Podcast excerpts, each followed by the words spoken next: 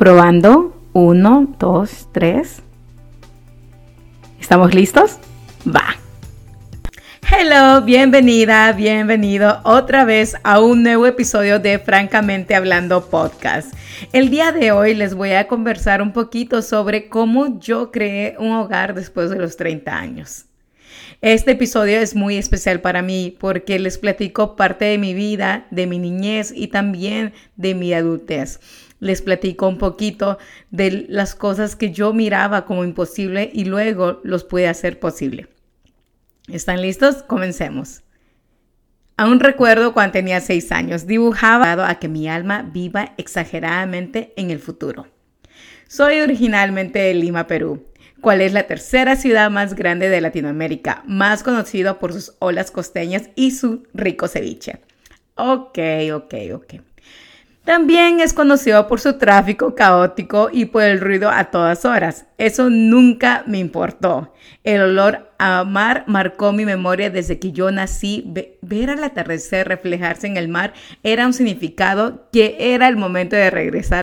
En el año 1999, cuando mi familia y yo emigramos a los Estados Unidos, yo era muy pequeña para tener altas expectativas a lo que qué tipo de lugar yo quería ir a vivir. Lo único que pensaba era que vería edificios grandes y que por fin, por fin, por fin, celebraría Halloween como se debería de ser.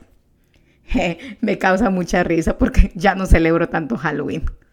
Cuando llegamos a Austin nos fuimos a vivir con mi abuela y con mis tíos. No había ningún momento de silencio en la casa de mi abuelita. La convivencia fue muy difícil. Cada quien tenía su estilo de vida y sus modos de vivir. Unos años después, mis padres compraron una casa y nos fuimos a vivir los cuatro, mamá, papá, mi hermana y yo. Esto era el momento estelar para mis padres y también para nosotras. Para ellos porque por fin su familia tendría una casa física y para nosotros por fin podríamos ver la televisión toda toda la noche si eso es lo que queríamos. La casa de mis papás tenía tres cuartos y una oficina. Inconscientemente mi hermana y yo nos fuimos a vivir a uno de los cuartos juntas. Creo que esto fue porque ya nos habíamos acostumbrado mucho tiempo a convivir juntas que separarnos se nos iba a hacer difícil. Un día yo recuerdo muy bien que decidí que dormiría en el cuarto vacío que estaba disponible. De seguro me había peleado con mi hermana. Yo creo que eso sí hubiera sido una posibilidad. Recuerdo que los anteriores dueños de la casa habían dejado un mueble en buenas condiciones, así que decidí moverlo al que sería mi nueva cama. Llevé una lámpara y mudé mi ropa, todo esto en menos de 24 horas. Como la casa de mis padres era de dos pisos, mis padres se dieron cuenta de este cambio a la semana y mi mamá me dijo que no podía dormir en un mueble toda mi vida. Yo pensaba que sí.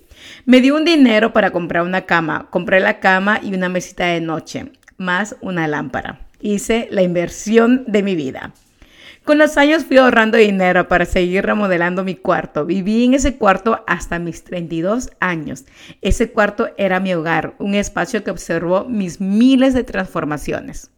Hubieron muchas oportunidades para yo mudarme, pero para ser sincera, nunca me sentía lo suficiente lista ni monetariamente ni emocionalmente. Tenía los peores hábitos. Sabía que qué días exactamente mi mamá o papá revisaría mi cuarto y así que un día antes lo limpiaba. Mi gran razón para no arreglar mi cama era ¿por qué voy a arreglar mi cama si igual voy a regresar a dormir en ella? Es tonto. Siempre decía eso. Siempre tenía un plan para mi vida. A los 25 me casaría con el novio con el que llevaba casi 6 años de relación. Compraríamos una casa a los 26 y así que cuando esa relación se acabó dije, ya pues, pues aquí me quedaré.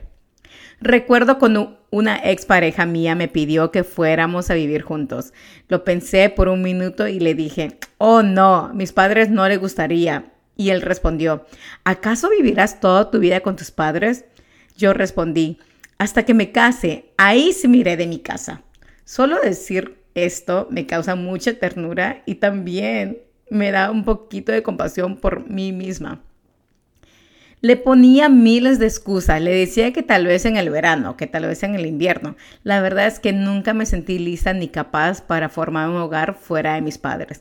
Mi lealtad de cuidar de ellos y de estar tan cerca a ellos era grandísima. En el 2018, después de meses en terapia, mi cuerpo decidió somatizar en la manera menos esperada. Me dio una alergia a la piel de la noche a la mañana. Mi doctora pensó que tal vez era bedbugs. Así que decidí tirar no solo el colchón de mi cuarto, sino que también toda la cama entera y todo lo que venía en el cuarto. Luego me dio miedo de dormir en mi cuarto así, así que me fui a dormir a la sala. A los días nos dimos cuenta que no era la causa los bedbugs. No sabíamos cuál era la causa. Con un tratamiento para mi piel sané y la alergia nunca más regresó.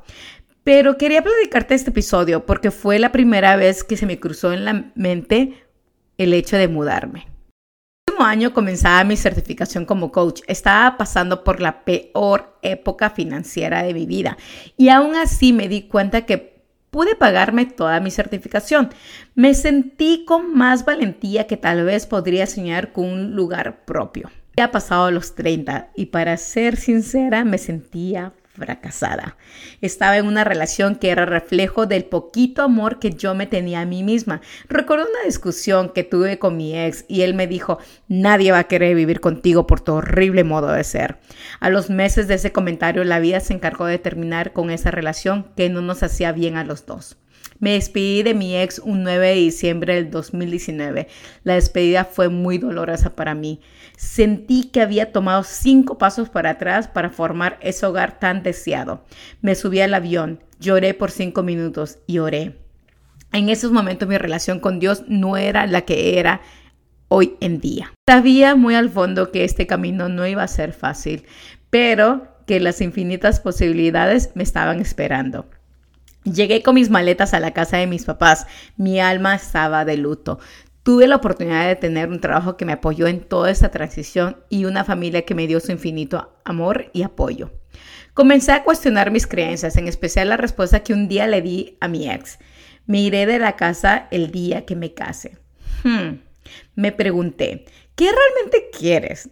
No sabía, no tenía idea. Era tiempo de pandemia y un día una de mis compañeras me compartió que se había comprado su primera casa. Mi compañera y yo teníamos los mismos ingresos. Me dijo, Claudia, ¿a ti te gustaría tener un hogar para ti y para Lila? Y dije, sí, créeme.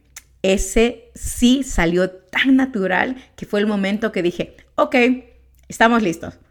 Tenía miedo, mucho, muchísimo miedo. Primero a ser responsable financieramente de un hogar yo sola. Luego de no vivir con mis papás y luego de la soledad al que tanto tiempo la había corrido. Pero sabía que era momento, desde el momento que tomé la decisión de independizarme, todo se fue acomodando. Mis finanzas comenzó a crecer, tenía claridad de cómo quería que se mirara y sintiera mi nuevo hogar. Sabía que comprar una casa no era la opción en esos momentos, así que comenzaría por tener un apartamento. Algo que sí deseaba es que tuviera árboles y que yo pudiera salir a tomar mis caminatas con Lila. También que tuviera una oficina, un lugar para un comedor y un lugar que fuera seguro y con mucho silencio. Comencé a buscar por este apartamento por alrededor del mes de julio, agosto, hasta que en el mes de septiembre, después de muchas decepciones de expectativas, encontré mi nuevo hogar el apartamento 512. Sí, así como mi área de código. Yo creo en las señales y ese número me transmitía mucha seguridad. Mi fecha de mudanza estaba programada para el sábado enero 9 de 2021. El jueves de esa misma semana cayó una de las peores tormentas de nieve en la ciudad. No solo eso, sino que parte de mi familia habían dado positivo para COVID. Y ahora, ¿cómo mudaría todas mis pertenencias en la nieve y yo sola? Era una de las preguntas que me estaba haciendo. El sábado vine a recoger las llaves de mi nuevo hogar. Entré y sentí un gran vacío. Me senté en medio de mi sala y lloré. Lloré porque un año antes estaba metida en mi cama con sentimientos de vergüenza, de derrota, con la mente en otro lugar. Y ahora, un año después, me encontraba con tanto anhelo, con tantas ganas de vivir. Y no importaba lo que estaba sucediendo a mi alrededor, yo sabía que todo iba a estar bien. Al día siguiente comencé a mudar mis cosas, hasta que una de esas miré que mi papá se había puesto tres máscaras y había venido a ayudarme a mudar más de mis cosas. Muchas gracias, papi. Créeme, era difícil para, para mí irme del hogar de mis padres, pero la ayuda de los dos me dio mucha fortaleza y confianza en mí. El lunes, Lila y yo pasamos nuestra primera noche en nuestro nuevo hogar, sin muebles, sin escoba, sin cuchara, sin tenedor, con un colchón en medio de la sala, pero las dos llenas de ilusiones. Bueno, no sé si tanto Lila, porque le encantaba la casa de mis papás por su gran patio. A las dos semanas de independizarme llegó otra tormenta, pero esta vez era más severa. Mis padres se quedaron sin luz ni agua y se vinieron a quedar conmigo por unos días. Creo que la vida sabía que los tres necesitábamos unos días más juntos, pero el cuarto día ya cada uno quería su espacio. En, el proceso de independizarme me enseñó muchas cosas de la vida, pero lo más valioso que me ha enseñado es mi gran poder de crear mi propio hogar sin importar el lugar. También que es bello conocerme y vivir conmigo misma sin importar lo que sucede afuera de mi hogar. Cada vez que regreso a mi hogar me siento feliz porque ahí está mi templo. Es el lugar donde puedo ser libremente yo. Es el lugar que guarda los miles y nuevos anhelos que nacen cada día en mi vida.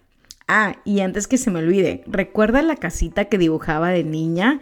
Bueno, ese hogar se siente como la casita que siempre deseé tener. Mi propósito con este episodio ha sido inspirarte para que tomes el paso de fe. Tal vez para ti sea atreverte a volver a creer en el amor, volver a creer en ti o cual sea tu caso. Pero no olvides que la vida, Dios, nunca pondrá un deseo en tu corazón que no sea para ti. Nos vemos la próxima semana con un nuevo episodio. Ah, y no te olvides compartir este episodio con quien tú sientas que lo necesite. Infinitas gracias. Tu amiga Claudia.